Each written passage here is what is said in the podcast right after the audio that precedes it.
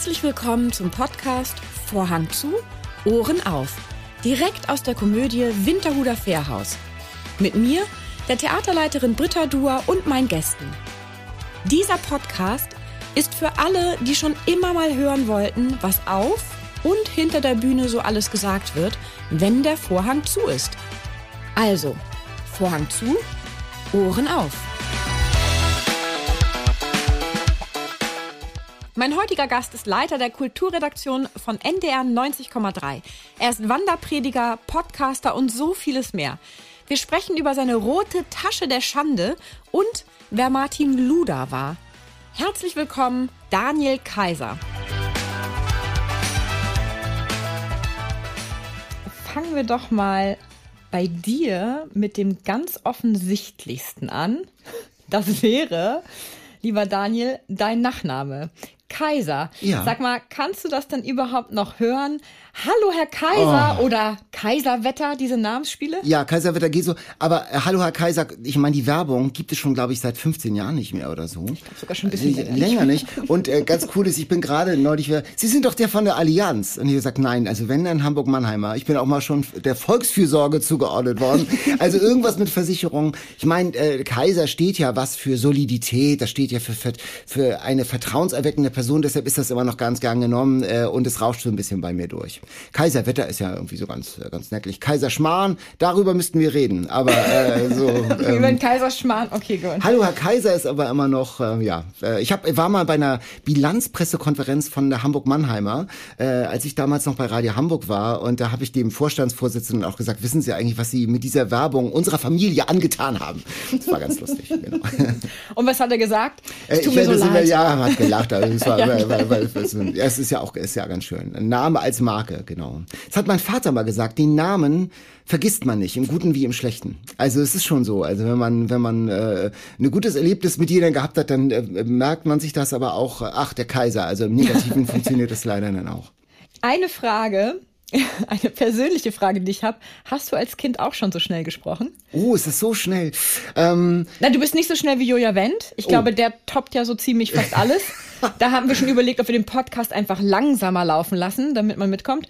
Aber ähm, ja, also ich würde sagen, es ist schon so. nicht beim, nicht beim Radio, Entschuldige, da nicht. Ja, Aber schon auch da stelle ich mir manchmal, auch bei unserem Podcast Eat, Read, Sleep oder viel ähm, habe ich manchmal auch so einen Zettel hängen, atmen und langsam äh, so. Also es ist schon so, ich habe irgendwie so, ein- so ein äh, Redebedürfnis und ich habe immer den Eindruck, ich muss, äh, weil die anderen auch was sagen wollen, will ich in möglichst kurzer Zeit möglichst viel auch an Inhalt unterbringen.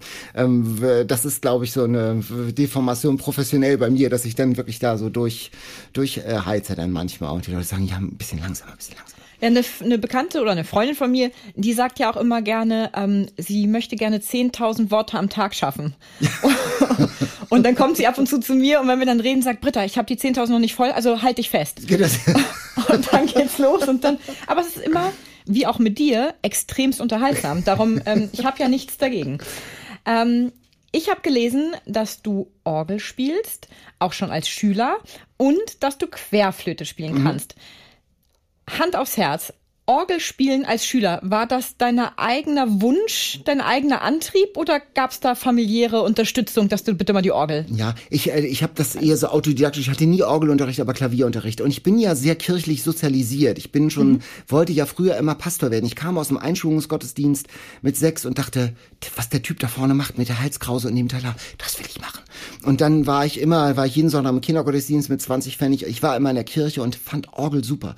Und dann bin ich zur Schule gegangen auf ein altes Gymnasium in Lübeck, dem Katharineum zu Lübeck. Ein altes Kloster wie in Hamburg das Johanneum. Das war ja auch mal ein Kloster, ist umgewandelt worden in der Reformation äh, zu einer Lateinschule. Das ist die lange Geschichte. Und das, ist, das war so ein, so ein Elite-Gymnasium irgendwie, also Katharineum, da war Thomas Mann, ist da zur Schule gegangen zum Beispiel. Und das ist ein altes Kloster mit einer riesengroßen Franziskaner-Klosterkirche. Und da hatte ich als Schulorganist den Schlüssel, den Generalschlüssel zu dieser Kirche. Bin da auf dem Gewölbe rumgekraxelt, auf dem Dach. Da waren so Zinnen, also Katharinenkirche in Lübeck, die ist die ohne Turm, aber ein hohes Dach. Da ist ein Tintoretto drin. Eine ganz tolle, und ich hatte den Schlüssel. Es war der Hammer. Tintoretto, hilf mir. Äh, das ist ein ähm, italienischer Maler, äh, ein riesen, der ist riesengroße Mhm. Gemälde gemalt hat und die Lübecker Kaufleute mit sehr viel Kohle äh, sind nach Venedig gegangen und haben sozusagen dann Tintorette gekauft und sind mit einem eingerollten Tintoretto unterm Arm vom Stift in Lübeck gestiegen. Und äh, der hängt jetzt in der Lübecker äh, Kirche, in der Katharinenkirche, wenn man reinkommt rechts, die Auferweckung des Lazarus. Das ist so groß wie wir schauen gerade auf unsere Bühne. Ja, wir können schauen gerade auf die Bühne, äh, so halb so groß wie die Bühne ungefähr. Also wirklich ein riesen, riesengroßer Schinken. Hammer da muss ich mal kurz fragen, Portalhöhe, Matze? Frag Benno. Nein, also wirklich, also sehr es ist, groß auf also jeden es ist Fall. keine Miniatur, es ist ein mhm. riesengroßes wandfüllendes Gemälde. Und ich, das war eben und deshalb und da habe ich äh, Orgel gespielt. Ich spiele nicht sehr gut. Ähm, ich bin in Literaturspiel, also die Leute, die so eine Passacaglia von Bach spielen, da stehe ich dann auch knien davor und denke super. Bei mir reicht es so zum Mitsingen für einen Gemeindegottesdienst, wenn alle anderen ausfallen, wenn niemand kann, dann komme ich und spiele äh, Lieder so. Da bin ich relativ firm, kann so auch ein Gesangbuch, also anhand der Melodie das selbst harmonisieren und auch in verwandte Tonarten transponieren, wenn es zu hoch ist und so. Das funktioniert schon, aber es ist jetzt nicht, dass das große Orgelkunst wäre, sondern es reicht, um einen Gottesdienst am Betrieb, am Aufrecht zu erhalten sozusagen. Du findest mich beeindruckt. Ach, naja. Aber ernsthaft, ja, weil ich finde das, ähm, wenn man sich eine Orgel mal von Namen anschaut, also das finde ich schon sehr beeindruckend, äh, die ganzen Möglichkeiten mit Pedalen und ja. äh, Händen und Tasten und mehr eben, also es ist ja nicht so wie Klavier, du hast dann so einmal ja. die Tastatur, ne, also die Klaviatur. Ja. Entschuldigung. Aber ähm, das eine ist schon Orgel sehr. ist eine ganz tolle Welt. Ich gelte auch beim NDR bei uns bei 90,3, 91,3 so ein bisschen als Orgelnerd. Habe auch schon zahllose Sendungen gemacht, Reisen durch die Orgellandschaft. Und jede Orgel, das ist ja so keine Fließbandgeschichte, hat ja eine Wahnsinnsgeschichte. Es gibt eine Orgel im NDR, das ist eine Funkorgel, eine Radioorgel, die man früher in Kinos, so eine Stummfilmorgel, die steht bis heute im NDR von 1928 oder so. Eine Welte Funkorgel. Da sind in den 50er Jahren sind da Popsongs, weil man noch keine CDs und so so hatte, war da so ein Organist und der hat dann Unterhaltungsmusik live im Radio gespielt. Hammer. Oder der Michel. Im Michel gibt es zum, also ich könnte stundenlang jetzt über Orgel erzählen. Im Michel, der Michel hat fünf Orgel, hat eine große Orgel, eine Konzertorgel. Und dann gibt es zum Beispiel da eine auf dem Dachboden. Ein sogenanntes Fernwerk. Das kann man von unten spielen. Das ist eine Orgel, die ist so groß wie eine ganz normale Orgel. Die steht oben auf dem Dachboden und die wird von unten gespielt. Und dann geht der Schall äh, durch, also die gehen die Klänge durch so ein Loch nach unten. Und wenn man, wenn man im Michel sitzt und die setzen dieses Fernwerk ein, dann klingt das eben wie von Ferne. Ein ganz romantischer, sphärischer Klang. Also es gibt so ganz viele Spielereien und so tolle Sachen mit Orgeln. Äh, unerschöpflich, ich habe da schon zig Sendungen drüber gemacht, über die Welt der Orgeln. Es gilt heute so ein bisschen als verstaubt und wer geht denn in so ein Orgelkonzert, aber so mit dem richtigen Spirit und wenn man neben so einer Orgel sitzt und das brummt, das ist ja, es ist schon der Hammer. Das ist ein tolles Instrument. Und wie kommt dann die Querflöte dazu? Das ist ja nun wirklich ähm, von der Größe her ein krasses Gegenteil. Ja, ich hatte ähm, als Kind wollte ich in den Spielmannszug. Ich fand das ganz toll. Ich komme aus Lübeck, Rot-Weiß Mäusling. Und ich wollte eigentlich Trommel spielen. Und die brauchten aber keine Trommeln, sondern brauchten gerade Flöten. Und dann hatte ich so eine kleine Piepsquerflöte und war dann, äh, hab dann, das war mein erstes, so wirklich so ein kleines, so ein Metallblock mit paar Plastiksachen drauf. Und da hab ich, dann bin ich dann in so einer rot-weißen Uniform durch Lübeck Mäusling marschiert. Und äh, das war mein Zugang zur Querflöte. War dann auch gar nicht so schlecht, also hatte da so ein gewisses Talent. War dann bald in der dritten Stimme. Das war zum Beispiel bei diesem unter dem Sternbanner. Da da da da da da da da. Da war ich die Stimme, die dieses da da da da da da da gespielt hat. Also schon Daumen hoch. Und dann hatte ich in der Gymnasialzeit eine sehr gute Musiklehrerin, äh, die uns in der fünften und sechsten Klasse so an Instrumente rangeführt hat. Und dann habe ich tatsächlich Querflötenunterricht bekommen. Und das ist auch ein Instrument, das ich vergleichsweise gut spiele, also viel besser als äh, zumindest als Orgel. Das da bin deletiere ich. Christoph Schöner von Michel hat mal gesagt, sie sind ein ähm, sie sind ein begabter Dilettant und er hat, ich habe das aber als, ich habe ja, das aber nett. als äh, als Kompliment auch wahrgenommen ja, so. Äh, und bei Querflöte, ich habe sogar mal überlegt, ob ich Musik studieren sollte, habe mich dann aber dann gegen dagegen am nach dem AB dagegen entschieden. Ja, stimmt, das ist Theologie mhm. geworden. Ja, genau. Da kommen wir auch gleich noch zu. Spannend. Also ich meine, warum du Theologie studieren wolltest, verstehe ich ja. Wenn man mit sechs Jahren ne, schon Pastor werden möchte, dann äh, ist es ja naheliegend, dass äh, wenn äh, wenn die Affinität zur Kirche bleibt, dass dann auch nach dem, nach dem Abi ja. da so ein Wunsch besteht. Ähm, aber bevor wir so zu deiner Arbeit und zur Kirche kommen, äh, eine ganz, ganz kleine Aufwärmrunde. Die kenne ich ja aus deinem Viel Hamburg Podcast. Ja. Allerdings äh, ist es meine keine 040 Aufwärmrunde. Fängt aber so ein bisschen mit 040 an. Äh, Alster oder Elbe? Ich stelle diese Frage so häufig Ja. und jetzt zaudere und zögere ich selbst hier, weil ich mag beide. Ich habe ganz lange in St. Pauli gewohnt und ich bin aber, ich habe auch mal eine Sendung gemacht über die Alster. Nein, Hamburg ist noch mehr Alster, glaube ich. Dann noch, also ja, äh, wohnzimmermäßig. Äh, Hamburg ist das äh, Alster ist das Wohnzimmer und die Elbe ist ist die Auf- und Ausfahrt möglicherweise. Also da, ich bin wahnsinnig gerne noch an der Elbe, aber nee, die Alster-Runde, die mag ich äh, gehend, laufend, radfahrend. Äh, ähm, ja, super. Alster. Als Lübecker, Ostsee oder Nordsee? Ja, Ostsee. Okay, gut, das geht schnell. Ja, ja. Frischbrötchen oder Franzbrötchen? Bist du ein Süßer? Ja, eigentlich schon, aber ich habe mal vor zwei Jahren habe ich so eine Ernährungsumstellung gemacht, also ich äh, und äh, seitdem ähm, also das Herz sagt Franzbrötchen und, äh, Und die Ernährungsumstellung und die Umstellung sagt- sagt Matthias und sagt Protein genau ja. Nee, Du sagst Matjes, aber dann ohne Brötchen. Ohne Brötchen genau. Hast du denn auch ähm, den Sport, den Bewegungsmodus erhöht? Ja, oder? ich habe äh, tatsächlich einen Personal Trainer ähm, mir äh, geleistet, muss man ja sagen. Das ist ja teuer Geld. Mhm. Ja. Und ohne diesen finanziellen Druck hätte ich das ja auch nicht durchgehalten. Deshalb war mir das wichtig, das so zu machen. Das habe ich tatsächlich zweimal die Woche gemacht und mache jetzt auch. Ich hoffe, man sieht es. Na, man äh, sieht es. Krafttraining Ja. äh, tatsächlich. Also richtig so ähm, amtliche Gewichte, die da zu stemmen sind. Und das macht echt, weil das eine ganz andere Tätigkeit ist als das, was ich sonst den ganzen Tag über mache. Also so Deadlifts nennt man das. Also so, Ja, kenn ich. Ja, ja. Also wie viel hebst du denn da so? Also hoch. äh, ich? Ja. Gar nichts. Ach so. Ich kenne das nur von meinem Mann und meinem Bruder. Ähm, da kann ich dir aber auch keine Gewichte sagen. Ach so. Haben sie schon mal genannt. Ah. Und dann bin ich raus. Ist bestimmt eine Menge. Sind nämlich du musst beide da ziemlich anerkennen, sportlich. natürlich, ja, ich wollte gerade sagen, du musst dann anerkennen, nicken und so. Ja, genau. Ja, ich nick dann und denk, sagt mir gar nichts.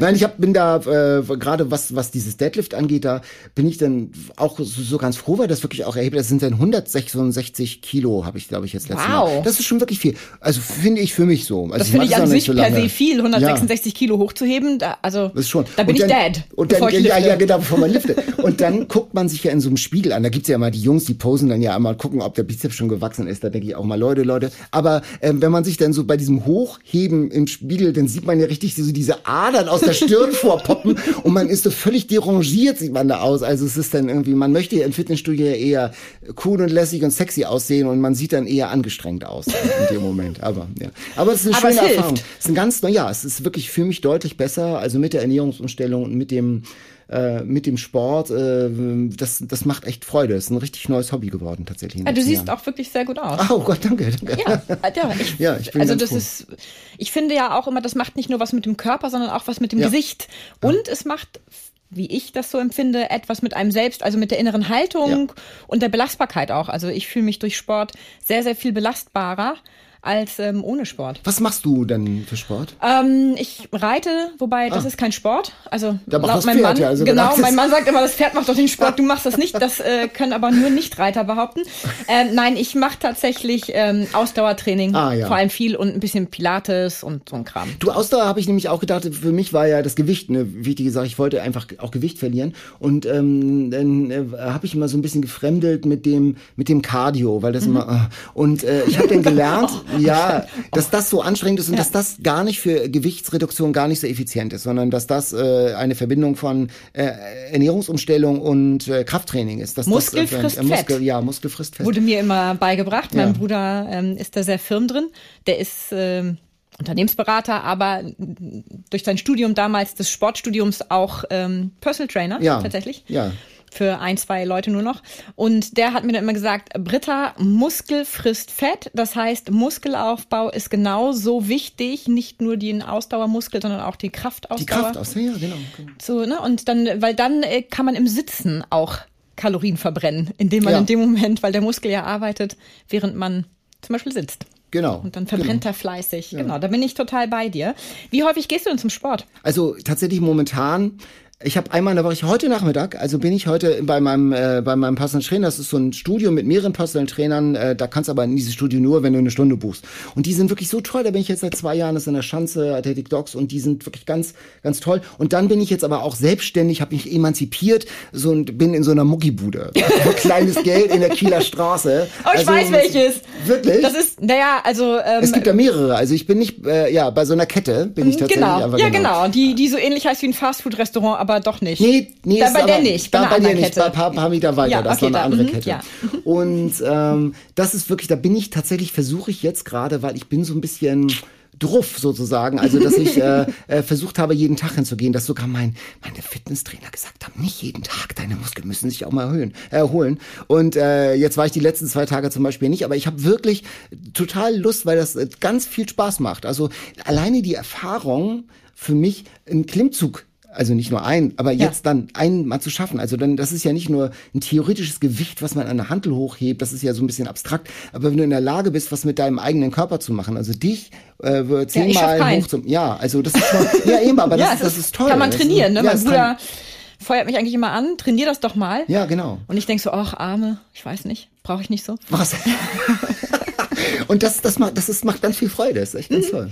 Ja, es ist ein Erfolgserlebnis, ne? Ja, ein total, spürbares. total, total. Ähm, ich hatte ja Tetje Mierendorf, Ja. Tetje Ja. Mierendorf hier sitzen und der geht ja auch jeden Tag, Ja. macht er Sport. Der hat ja auch eine totale Körperveränderung Ja. durchgemacht, ja. ja, Und der ist ja auch also absoluter Fan von. Und der hatte mir auch sein Geheimnis verraten, indem er gesagt hat, er geht einfach nur hin und zieht sich um. Das ist sein Ziel. Er Ja. denkt nicht daran, was er alles macht und wie viel oder Ja. was er alles machen muss, sondern Ziel ist hingehen, sich umziehen und dann schaut man. Mhm. Und dann schon, ja. Und das war, da hat er mit seinem inneren Schweinehund äh, überwinden können, dass er zumindest hingeht, dass diese, na, also jeder braucht ja seine eigene Motivation irgendwie. Ja. Wofür mache ich das Ganze? Ja, ich war ja jahrelang, also ich vorher schon ähm, Karteileiche im Fitnessstudio. Und ich hatte immer so eine rote Sporttasche, die lag bei mir im Büro. Und das Fitnessstudio lag zwischen Büro und zu Hause. Und äh, es war immer die rote Tasche der Schande, weil sie immer da lag und ich habe sie nie benutzt und sie lag immer darum und ich blieb Karteileiche und hatte dann immer mich immer so punktuell mal so für eine Woche nach Weihnachten, wie das so ist, mal Ja, so neuen aufgerafft, so wenn alle kommen und so und er hat gesagt, ja offensichtlich reicht das nicht und da habe ich auch echt relativ viel Geld verbrannt, muss man ja mal so sagen und Mhm. man darf sich das ja nicht ausrechnen so, ähm, was man schon gezahlt hat als Karteileiche und das war jetzt wirklich, also dieses Personal Trainer Ding, das war wirklich, das war viel Geld, ich denke über die zwei Jahre bestimmt ein kleines Auto, muss man ja Mhm. sagen, äh, aber das war, äh, ich würde es immer wieder machen, es war wirklich richtig gut jeden Cent wert. jeden Ja, weil du Cent jetzt ja wert. auch äh, die Motivation hast, alleine weiterzumachen. Total, Also mit, ja. mit weniger Unterstützung. Nicht Ja. ganz ohne, aber mit weniger. Und, aber Ja. ne, das ist ja, Ja. Man muss halt schauen, wie man sich motiviert kriegt. Genau, genau, Ne? Das ja. ist ja immer bei, bei allen Dingen so. Kommen wir mal zu deiner Arbeit zum viel gut, also zum F- Ha- viel Hamburg Ja. Podcast. Unglaublich tolles Wortspiel, finde ich ja, weil Mhm. ähm, wir Deutschen sprechen das ja einfach nur viel aus, so wie mehr und so. Aber das ist ja viel Genau. im Englischen das Fühlen. Ne? Also Ja. das finde ich, also erstmal Hut ab für diese Namenskreation. Ähm, wer hat das kreiert? Habt ihr da eine Agentur oder habt ihr das selber? Ich glaube, das haben wir sogar selbst. Wir haben so ein, so ein, so ein Brainstorming gemacht. Es hieß am Anfang noch viel, viel. Also das, äh, das war dann immer in der Kommunikation ein bisschen schwierig. Und jetzt sind wir einfach bei viel Hamburg geblieben. Und der Norddeutsche spricht das ja ein bisschen so viel. Viel, und das ja. Englische auch so. Genau. Ähm, und äh, uns ging es eben darum, dass wir gesagt haben, es soll nicht nur so ein äh, Promi-Gesprächspodcast sein, sondern es, äh, unser Alleinstellungsmerkmal ist sozusagen auch Hamburg. Also was haben die Leute mit Hamburg zu tun? Deshalb auch diese 040 Aufwärmrunde, der Hamburg-Fragebogen, dass wir sagen, das sollen schon, es müssen nicht Leute sein, die hier ge geboren und gebürtige Hamburger sind, ähm, aber die eine Geschichte mit Hamburg haben, die Hamburg geprägt haben und die Hamburg geprägt hat. Darum soll es so, so ein bisschen gehen. Aber es war, glaube ich, so ein, ähm, so ein, so ein Brainstorming. Genau, ja. Ich weiß gar nicht mehr, wer die Idee dann hatte letztlich. Ähm, bevor ich jetzt, also wie bereitest du dich denn da auf die Gäste vor? Das ist immer Recherchierst ganz, du was? Ja, ja, klar. Also ich äh, guck schon so ganz grob. Ähm, also wir haben ja so diese feststehenden Fragebögen und dann gucke ich dann äh, schon immer, was ist dann, was ist dann sozusagen die Hamburg-Geschichte auch dieser Person? Mhm. Oder was ist dann, äh, oder manchmal ist es ja so, dass die Leute ein Buch geschrieben haben. Als ich war ja gerade Atze Schröder, der hat ja eine Hab ich gehört, den Autobiografie. Podcast. Und das war, ich, da war ich ganz überrascht. Ich dachte auch, Atze Schröder, ganz ehrlich, ich habe gedacht, das ist doch dieser Proll-Comedian. Und ich habe wirklich gedacht, der Typ äh, äh, setzt sich da eine Perücke auf, steht auf, die, steht auf der Bühne und äh, zieht, macht da so seinen Stiefel. Und das ist natürlich ganz anders. Und da war ich wirklich ein bisschen äh, überrascht. Also ich habe schon recherchiert, aber es ist sehr schwer bei ihm zu recherchieren, weil er ja versucht sozusagen ähm, äh, sein Privatleben abgeschottet zu halten, vom Namen her und von seinem wahren Aussehen und so. Deshalb war die, waren die Recherchemöglichkeiten dann natürlich so begrenzt. Ich hatte jetzt seine Autobiografie. Aber das war, ich mochte dieses Gespräch selbst und dachte so, aha, weil ich ein Aha-Erlebnis hatte. Weil ich dachte, ach, der ist ja anders. Der ist ja ganz reflektiert. Das ist ja ein ganz äh, interessanter Typ, der ganz bewusst so eine Bühnenfigur äh, da geschaffen hat. Und das fand ich, das fand ich irgendwie stark. Insofern, ich versuche mich schon ähm, vor, vorher ähm, übers Internet, über, man liest dann tatsächlich mal einen Wikipedia-Artikel oder es gibt so eine Recherchemöglichkeit, Möglichkeit, das für Journalisten das Munziger Archiv, das ist so ein, sind, da sind so Biografien aufgeschrieben und dann äh, liest man sich auch nochmal Interviews durch, die schon gegeben wurden oder man liest das Buch, ich hatte Ediko von Kürti, äh, ist äh, mhm. jetzt auch da, da habe ich das Buch auch gelesen, die habe ich schon zwei, dreimal interviewt, da hat man ja auch was in der Erinnerung. Da habe ich auch ihren Mann interviewt, Sven Michaelsen und so ergeben sich dann da auch ganz andere Verbindungen nochmal und ganz andere Fragemöglichkeiten. Mhm. Du hast ja auch den Podcast Eat, Read, ja. Sleep. Liest du, also ich meine, anders. Wie setzt du die Prioritäten? Dein Tag hat ja auch, wie jeder ja. anderen Tag, 24 Stunden. Deiner scheint aber 48 zu haben. Zumindest wenn ich so immer äh, schaue, was du alles machst, wo du überall mitmischt, wo du überall bist, wo man dich überall trifft und wie gesagt auch noch diesen Eat, Read, Sleep Podcast, wo du diese Bücher dann ja auch liest, wenn ich mhm. das richtig verstehe. ähm, da muss ich ja nur sagen, Alter, wie machst du das? Ja. Das Ding ist ja, die eigentliche Arbeit hast du ja gar nicht. Das ist ja das Ding. Das sind ja viel. Hamburg ist ja eigentlich ein Nebenprodukt und auch Eat, Read, Sleep. Äh, denn ich bin ja eigentlich, ich leite ja. ja diese kleine, kuschelige Kulturredaktion bei NDR 90,3 mit dem Kulturjournal. Das ist ja eigentlich mein, das ist ja, das dafür werde ich Job. bezahlt. Dafür werde ich bezahlt. ja. Und dann kommt zu viel. Hamburg habe ich gesagt, ah, da habe ich Lust zu mit Britta Kehrhahn, mit meiner mhm. Kollegin zusammen. Wir machen das im Wechsel. Und bei Eat, Read, Sleep, das ist ja ähm, ein äh, Bücherpodcast. Ich bin ja kein Literaturredakteur und bin mal gefragt worden von Katharina Marenholz, ach, wir brauchen einen NDR Bücherpodcast. Hast du mal Lust? Dann habe ich gesagt, ich bin ja kein Literaturredakteur, aber ich kann Buch lesen und drüber sprechen. Und dann ist das so gekommen, mhm. lange Geschichte. Und das ist eigentlich auch fast, also es ist nebenbei, ist fast ein Fulltime-Job, weil man sehr viel lesen muss. Wir haben ja immer mehrere Bücher, die lesen wir natürlich wirklich. Wir bereiten uns auf die Interviews vor. Ähm, wir, wir wollen es dann auch bewerben. Wir schreiben noch ein Newsletter und so. Das ist alles, sind alles immer Kleinigkeiten. Aber es summiert sich, ne? es summiert sich. Und ich lese wirklich bei jeder Gelegenheit. Ich habe jetzt auch ein Buch mit in meinem Rucksack hier. Ähm, wir haben ein Grisham, äh, John Grisham Interview und das muss ich noch zu Ende lesen. Das Buch, da fehlen mir noch so 50 Seiten. Also ich kann dir unser Foyer gleich im Anschluss ja, genau, anbieten, genau. dass du ein ruhiges Eckchen dir suchst oder du kannst auch auf die Bühne gehen, da ist auch gerade keiner und dann kannst du noch ein bisschen in Ruhe lesen. Wir drei lesen, Katharina, Jan und ich, wir lesen sehr viel, aber wir lesen auch sehr schnell. Also wir sind schnelle Leser, wir lesen aber gründlich. Also es ist nicht so, dass wir so quer lesen, sondern wir sagen schon, nein, nein, wir wollen dem auch gerecht werden und wir wollen dann auch äh, äh, sagen, wie das Buch dann auch ist und auch ganz, ganz detailliert. Ähm, und das kostet Zeit. Ich lese gern, wenn das Buch gut ist. Es ist ja keine, kein, kein Mangel und kein Zwang. Ähm, oft ist es dann so, wenn wir, wir losen ja immer so einen Bestseller aus, den wir dann lesen und den muss man dann lesen. Und das ist manchmal schon eine Qual, aber das ist dann, äh, dann kann man das ja auch, das ist ja fast dann therapeutisch, weil man dann im Podcast auch sagen kann, wie ätzend das Buch ist. Mhm. Das ist zum Beispiel dieser, dieser Grossmann, dieser äh, Drogerie-Tycoon hat ja so zwei Thriller in Tüttelchen geschrieben. Dann ganz furchtbare Bücher. Und da haben wir wirklich auch gesagt, nein, das ist wirklich Antiliteratur. Das kann man nicht, das ist nicht gut. Und äh, das, äh, das tut dann auch gut der Seele gut, wenn man sagt, okay, das ist jetzt sozusagen meine Du musst nicht immer alles dafür. hochloben. Nein, nein, ne? genau. wir sind, wir wollen, das ist der, äh, der Kern unseres Podcasts. Wir wollen ehrlich sagen, wie wir die Bücher fanden. Es sind oft Tipps, weil wir dir sagen, wir wollen jetzt so ein Lesen animieren und ermutigen und Lust machen und sagen, das ist ein tolles Buch. Aber wir wollen auch sagen, also das ist ja nun wirklich veritabler Schrott. Und ähm, das ist so diese Ehrlichkeit. Aber dann lesen wir, wir lesen viel. Und äh, wenn man so ein tolles Buch hat wie von Nino Haratischvili, die schreibt ja immer so dicke Bibel, dicke Bücher. Das letzte hat 830 Seiten. Aber das mangelnde Licht ist auch äh, im Thalia Theater jetzt auf die Bühne gekommen. Das fängt man an zu lesen, man taucht ein und 300 Seiten Später wacht man zum ersten Mal wieder auf, weil es so, weil man so in so einem Sog drin ist. Und dann liest man, habe ich auch gedacht, ach, liest du morgen weiter. Nein, okay, noch ein Kapitel, noch ein Kapitel. Und dann ist man plötzlich auf Seite 500. Also es geht dann, äh, wenn man ein gutes Buch hat, es gibt ja nichts Schöneres, als sozusagen unter der Bettdecke äh, mit, dem, mit dem Buch äh, eine Nacht zu verbringen, sozusagen. Das ist toll davon, ähm, dann gehe ich mal davon aus, dass du eher nicht zu Serien Bench-Watching Leuten gehörst? Oder hast du dafür auch noch Zeit, dass ja, du dir irgendwie, weiß ich nicht, Serien anguckst äh, zum Zeitvertreib? Zur abends? Erholung. Also ich sehe oft dieselben Serien so als, ähm, ich gucke wahnsinnig gern Sitcoms. Also ich ähm, bin, finde kann immer noch Friends was abgewinnen, How I Met Your Mother und Hast so. du The Office gesehen? The die Office hab ich nicht amerikanische? gesehen. Nee, das habe ich nicht gesehen. Nee. Das amerikanische The Office? Das ist dann, ich finde, das ist, äh, ich habe das mal auf Deutsch auch gesehen und ja, da, da verzieht Britta das äh, Gesicht schmerzhaft. Ähm, ich, aber das ist ja dasselbe System, das läuft so über Fremdschämen und das kann ich nicht so gut. Also ich bin, wenn ich, wenn ich so eine, wenn, wenn da so eine Fremdscham-Situation ist, dann fühle ich mich tatsächlich echt auch unwohl. Ich brauche irgendwie so dann, so, so Sitcom muss dann wirklich so die Nanny oder äh, Friends oder How I Met Your Mother, da muss dann, das muss Seicht, relativ also, eindimensional ja. sein. Will and Grace. Und Binge-Watching mache ich mit einer Kollegin vom NDR, mit einer Freundin. Wir fahren einmal im Jahr an die Nordsee.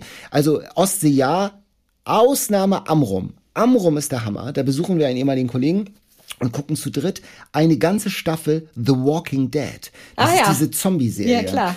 Hammer. Also ich meine, es geht nur oberflächlich um so Zombie-Splatter. In Wahrheit geht es natürlich um ganz tiefschürfende. Themen.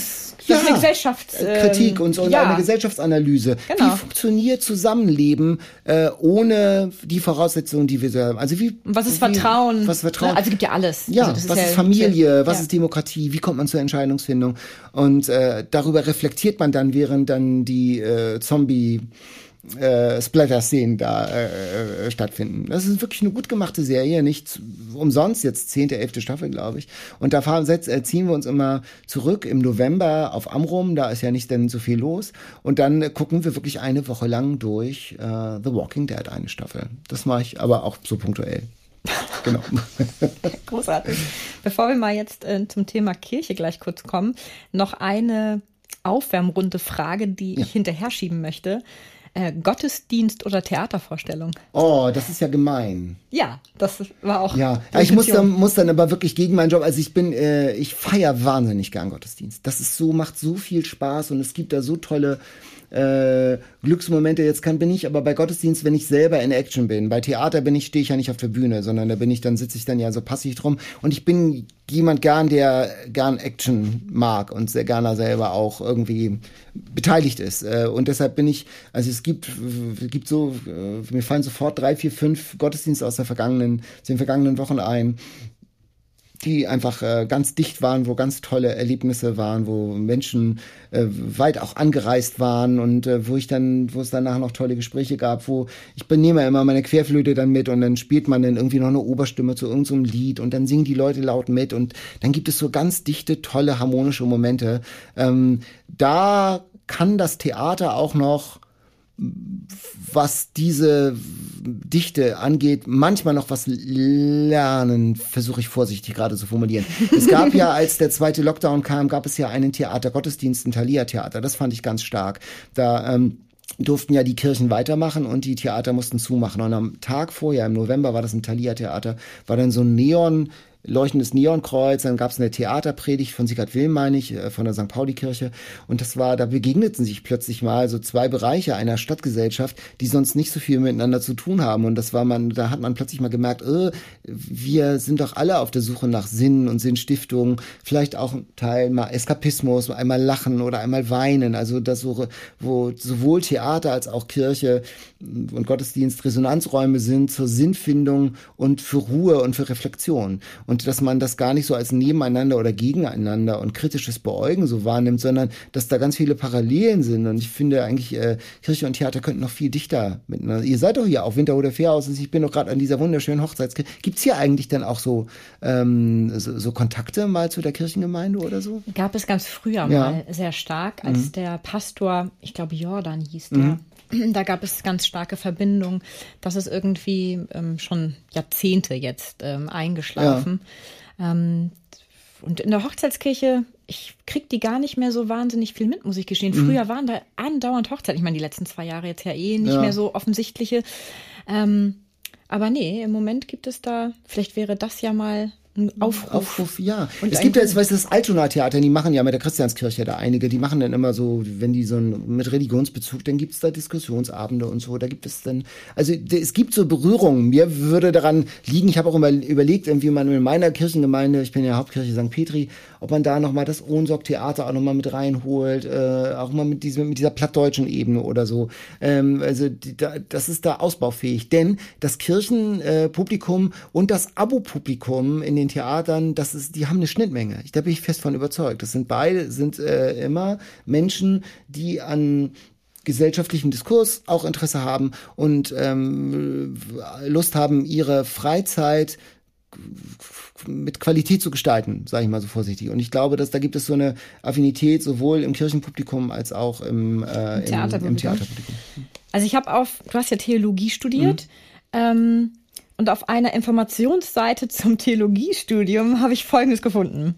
Oha. Theologie studieren heißt nicht nur, sich mit Tradition auseinanderzusetzen, sondern auch neue, überraschende Einsichten gewinnen. Mhm. Es heißt nicht nur Texte zu lesen, sondern auch sich selbst in Beziehung zu Gott und zu den Menschen zu verstehen. Mhm. Hast du denn überraschende Einsichten gewonnen über dich oder Beziehungen zwischen dir und Menschen während deines Theologiestudiums? Ja, also beziehungsweise mir sind, glaube ich, im Theologiestudium noch einmal, ähm, wie soll man das jetzt sagen, noch einmal äh, ist mir das ermöglicht worden. Also ich habe äh, vor dem Theologiestudium einen sehr vergleichsweise unreflektierten Zugang zu, also eben unwissenschaftlichen oder so Bi äh, zum, zur Bibel äh, gehabt oder zum, zum Glauben. Und man wird, man sagt ja mal so dem, äh, im Theologiestudium so erstmal in so eine Glaubenskrise gestürzt, weil man dann plötzlich Kontexte, man lernt da ganz viel und so, die, äh, wie die Bibel entstanden ist und das äh, kann einen ja auch dann erstmal in seinem Glauben so erschüttern. Das heißt, ich sag mal jetzt ganz unangemessen zugespitzt, der Kinderglaube wird ähm, verwandelt in, in etwas anderes. Also es gibt da während des Studiums eine gewisse Transformation. Also das sage ich jetzt ganz ungeschützt und so ganz äh, und das ist schon so, dass sich danach ähm, hat man ein anderes Verständnis von dem, was Religion und Glaube ist, was biblische Texte meinen, bedeuten und für was sie stehen. Ich habe also, das ist nicht mehr, die Bibel ist ja nichts, was vom Himmel gefallen ist, sondern die Sensibilität dafür, dass die in einem bestimmten Kontext entstanden sind, die Texte und was sie uns heute sagen. Das kriege ich bei jedem, an jedem Sonntag, wenn ich ein, ich predige ja häufig, äh, ähm, jetzt gerade am Sonntag wieder und das nächste Mal nach Ostern auch. Also ich bin mehrmals im Monat, muss ich sagen, denn irgendwie auch unterwegs in verschiedenen Kirchengemeinden. Und dann äh, ist ja immer vorgeschrieben, welcher Predigtext über welchen Bibeltext man predigt. Jeder Sonntag hat so ein eigenes Thema. Dann nimm man diesen Text aus dem Alten oder Neuen Testament und liest den. die sind ja mindestens 2000 Jahre alt. Und dann denke ich mal, ja, was hat denn, das ist ja, aber es ist ja kein Museum. Und dann ist ja mein Anspruch, ich lasse den Wumms in mein Leben heute fallen und überleg, was mal, wie, wie der mein Leben neu zum Klingen bringt. Und ich denke mir ganz häufig, oh, zu diesem Text fällt mir ja überhaupt nichts ein. Und aber wenn man drüber nachdenkt, sind das denn Texte, die sind auf die zwölf. Das ist denn so stark und das ist eine große Qualität der Bibel, die ja nicht einfach immer so rupp runtergeschrieben wurde, sondern das ist ja eine Verdichtung von Glaubenserfahrungen gewesen von Menschen vor 2000 Jahren. Sowas wie der Psalm 23. Der Herr ist mein Hirte, mir wird nichts mangeln. Das hat ja nicht so ein Typ mal irgendwie auf Butterbrotpapier geschrieben, sondern ist ja eine Verdichtung und Zuspitzung von Glaubenserfahrungen von ganz vielen Menschen.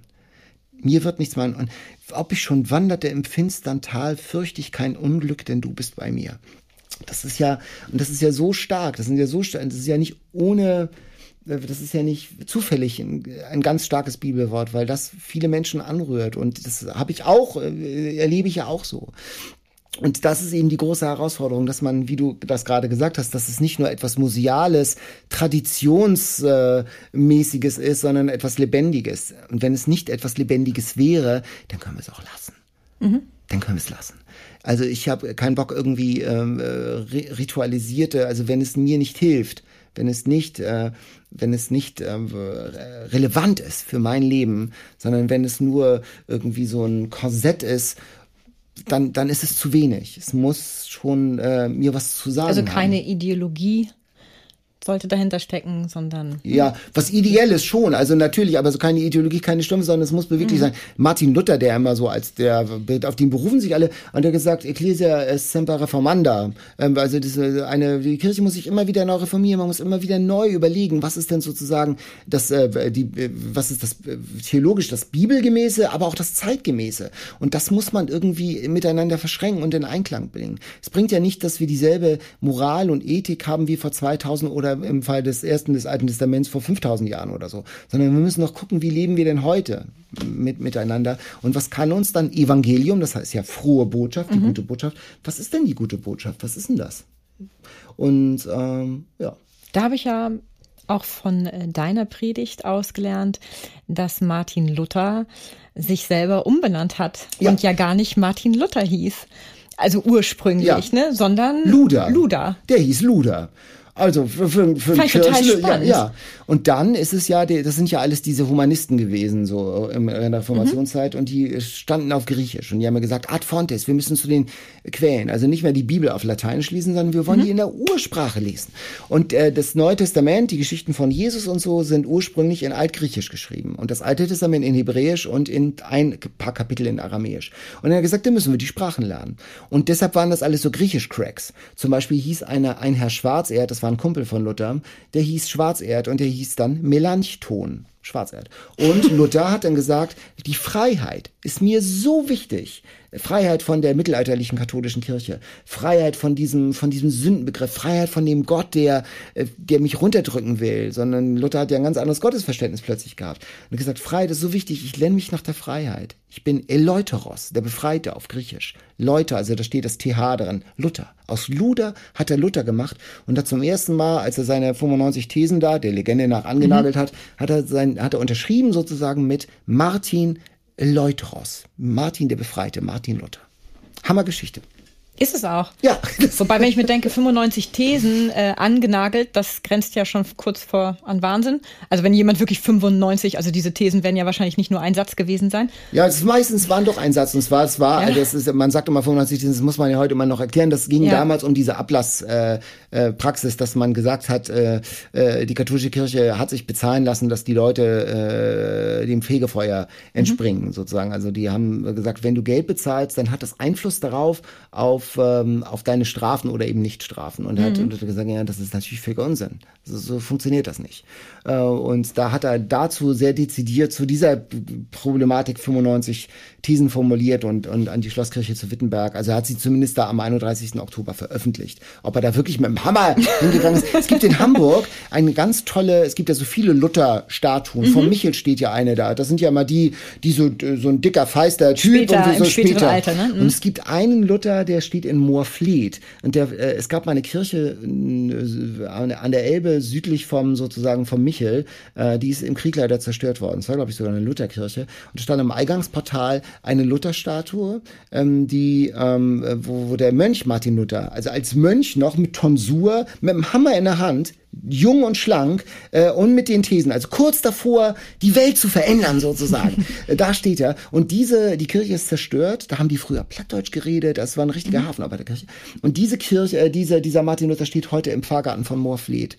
Ein ganz schön, ganz schöner Ort, auch ganz, äh, ganz interessant. Die Kirche und die Theater teilen sich ja so ein bisschen eine gemeinsame Sorge. Und zwar ähm, um dieses nachwachsende Publikum. Also die Kirche, meinem Empfinden nach, noch ein bisschen doller als das Theater. Ähm, wie siehst du diese Problematik und vor allem, wie schätzt du die selber ein? Ist es wirklich ein Problem oder Natürlich müssten wir das jetzt einmal ganz kurz trennen. Lass uns einmal kurz aufs Theater gucken und dann auf die Kirche, weil das natürlich schon zwei unterschiedliche Paar Schuhe sind. Ähm, also im Theater, da gibt's ja ganz häufig dieses, oh, wir müssen alles verjüngen und ach Gott und die nachwachsenden Generationen. Und ähm, wie schätzt du das persönlich ein? Das ist natürlich jetzt eine 100.000 Euro Frage. Ne? Es, weil ich habe immer ein großes Problem. Uns geht es ja beim Radio so ganz genauso. Dass dann wir sind ja bei NR 90,3 haben wir eher vergleichsweise ein älteres Publikum. Ähm, und äh, dass wir gleichzeitig, wir wollen ja auch, dass uns jüngere Leute hören, aber wir wollen ja eben die Alten auch behalten, die älteren Hörerinnen und Hörer. Und das, äh, wie macht man das denn gleichzeitig? Das ist ja so ein Ding. Und ich bin, bin jetzt kein großer Freund davon, alles zu verjüngen und alles auf Junge abzustimmen. Also sozusagen und, und immer nur zu fragen, was wollt ihr denn, was wollt ihr denn, sondern äh, und, und sozusagen dann das, das Stammpublikum zu vergessen, äh, das ist, das ist nicht so, nicht so ganz leicht.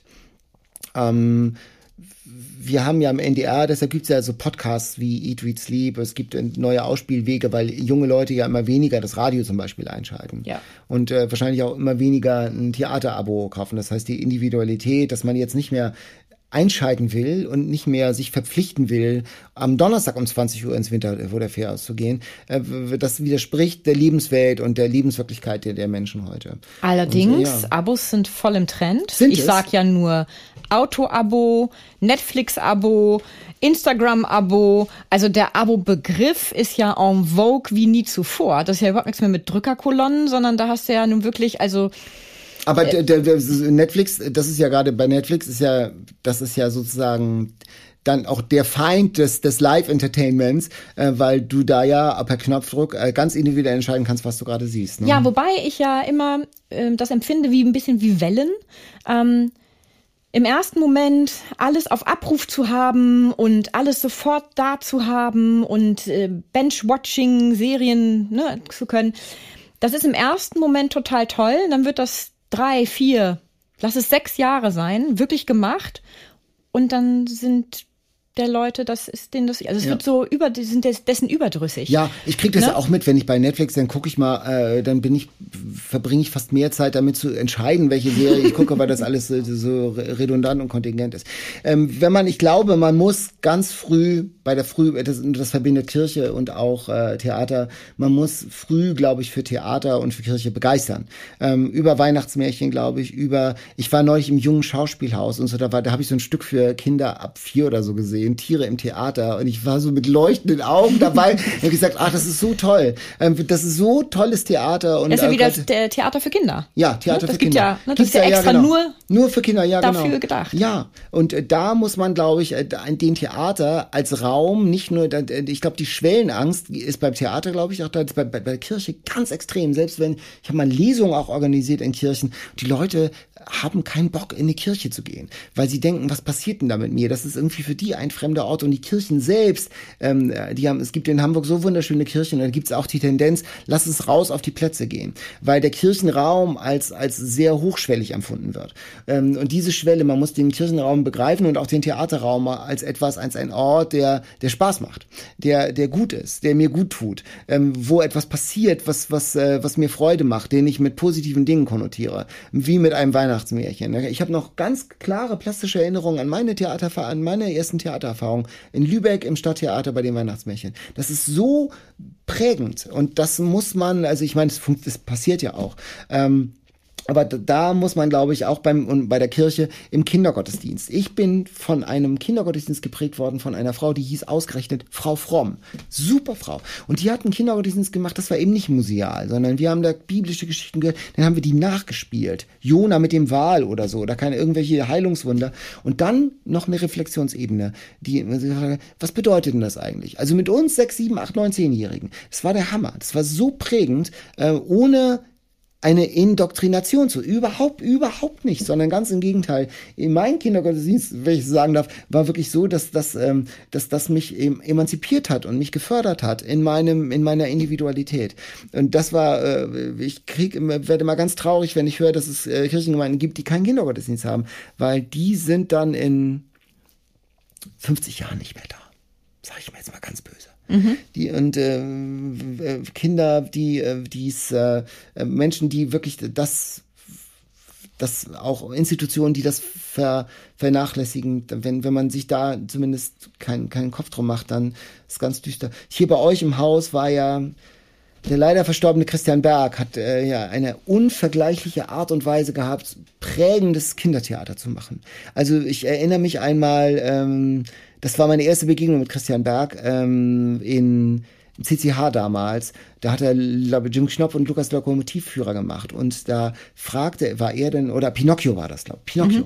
Und dann war, äh, fragte er als Pinocchio, ähm, ist er gerade von Geppetto, hat er eine Ohrfeige bekommen oder so, und dann fragte er ins Publikum, werdet ihr zu Hause auch manchmal geschlagen? Ins Publikum. Und ich dachte so, oh, was passiert denn hier? Der ist ja wahnsinnig. Und die Eltern auch so weit aufgerissene Augen. Und es war aber, blieb relativ still im Saal. Es hat kein Kind geschrien, ja, sondern es war, aber ich meine so, dass sich Kinder Ja. da in einer Art und Weise ernst genommen fühlen. Und ich kriege das ja auch mit. Also es war ja ganz, Theater ganz auf Augenhöhe, ne? auf Augenhöhe. Und der hat das so, der war ja, also Christian war ja so ein ganz radikaler an allen Ecken, brennender, kantiger Typ, der auch, äh, der genau wusste, was er wollte und so. Das war so, so ein richtige Type. Äh, aber der hatte so ein Händchen dafür. Der hatte und äh, das war, das ist ganz, äh, ich war wirklich ganz traurig und es ist ganz, äh, ganz bitter und es ist ein echter, echter Verlust auch für die Theaterlandschaft. Das ist nicht, weil er gerade hier auch im Winter- oder Fährhaus hat er ja viele tolle Theater. Elf Jahre lang. Elf Jahre lang. Ja, wir hatten auch noch einen Podcast mit ihm gemacht. Ja. Und ähm, der zeigte auch, wie wahnsinnig kreativ dieser Mensch ist. Unglaublich. Also der hat eine Kreativität inne gehabt, das war ähm, sehr beneidenswert auch. Also das ist der absolute Hammer. Warum hast du das Theologiestudium abgebrochen? Ich habe, ähm, man ist, das war in den 90er Jahren und die, ähm, man ist da auf so einer Liste von der evangelischen Kirche und zu diesem Zeitpunkt war die Stellenlage katastrophal. Und die haben dann uns als Theologiestudierende von der Nordelbischen Kirche damals noch angeschrieben und gesagt, ja, suchen Sie sich alle mal ein zweites Standbein. Und das habe ich gemacht und habe dann 96, als ich nach Hamburg kam vom Studium aus Heidelberg, äh, hier weiter studiert und habe dann bei Radio Hamburg ein Praktikum gemacht und habe hab dann diesen journalistischen Weg eingeschlagen. Hab dann irgendwann war dann bei NDR 2 und hatte dann die Aussicht auf eine Festanstellung, erstmal noch befristet beim NDR und habe auch gleichzeitig überlegt, ziehe ich mich jetzt für meine Examsvorbereitung Theologie ein Jahr muss man sich zurückziehen. Also es ist nicht so, dass man so peu à peu im Theologiestudium so Scheine abarbeiten kann, sondern du musst alles am Schluss wissen sozusagen und äh, dich vorbereiten. Und da hätte ich nicht arbeiten können, sondern hätte ich ein Jahr lang sozusagen mein laufendes Radiogeschäft, sag ich mal, ähm, zurückstellen müssen. Und dann habe ich eine Lebensentscheidung getroffen und ich habe gesagt, ähm, und selbst dann wäre noch nicht mal klar gewesen, ob ich ähm, äh, genommen worden wäre in der evangelischen Kirche. Das war mir zu unsicher tatsächlich. Und habe jetzt gesagt, nein, dann äh, setze ich tatsächlich auf die ähm, auf das Radio. Das ist auch eine alte Leidenschaft von mir immer gewesen. Das ist super, das Radio ist toll. Und ähm, mache Theologie als Hobby. Ich habe ähm, nach dem Abi habe ich gesagt, ah, ich mache Musik als Hobby und dann mache ich Theologie als Beruf und dann habe ich irgendwann gesagt, nee, ich mache Theologie auch als Hobby. Und ich habe wirklich große Freude dran, weil ich mir die Rosinen rauspicken kann. Also ich komme, äh, ich habe Freude, die Gemeinden haben Freude, ich kann Musik machen, ich kann wirklich, ich muss diesen ganzen Kram, der auch Pastoren und Pastoren machen müssen, mit denen ich studiert habe, die dann, die ich so treffe und die drunter ächzen und sagen, ach, der Alltag und so, weil man dann ähm, äh, entscheiden muss, ob der, ob die Kindertagesstätte Linoleum, Fußboden oder Laminat hat und so. Ja, solche Sachen. Und äh, dann ist es auch, es ist nicht alles Glück so äh, im, im, im Alltag. Und ich komme halt sonntags. Ich hab Sonntag. Und das ist, äh, das ist so schön, äh, äh, dieses ganze ästhetische, sinnliche mitzunehmen. Ähm, super. Ja, so ein tolles Hobby. Win-win für alle, auch Win-win für uns, denn ähm, ich möchte dich im Radio auf gar keinen Fall missen und aber auch nicht persönlich vis-à-vis. -vis. Ich danke dir ganz herzlich fürs Gespräch. Es war ganz Einen kurzen Einblick in unsere jeweilige Podcast-Folge erhalten Sie auch über unseren Facebook- und Instagram-Account. Schauen Sie doch mal vorbei, denn wer die Komödie kennt, wird Abonnent. Bis zur nächsten Folge wünsche ich Ihnen viele Anlässe zum herzhaften Lachen, Zeit zur Entspannung und jede Menge Spaß im Alltag. Bis dahin, Ihre Britta Dua.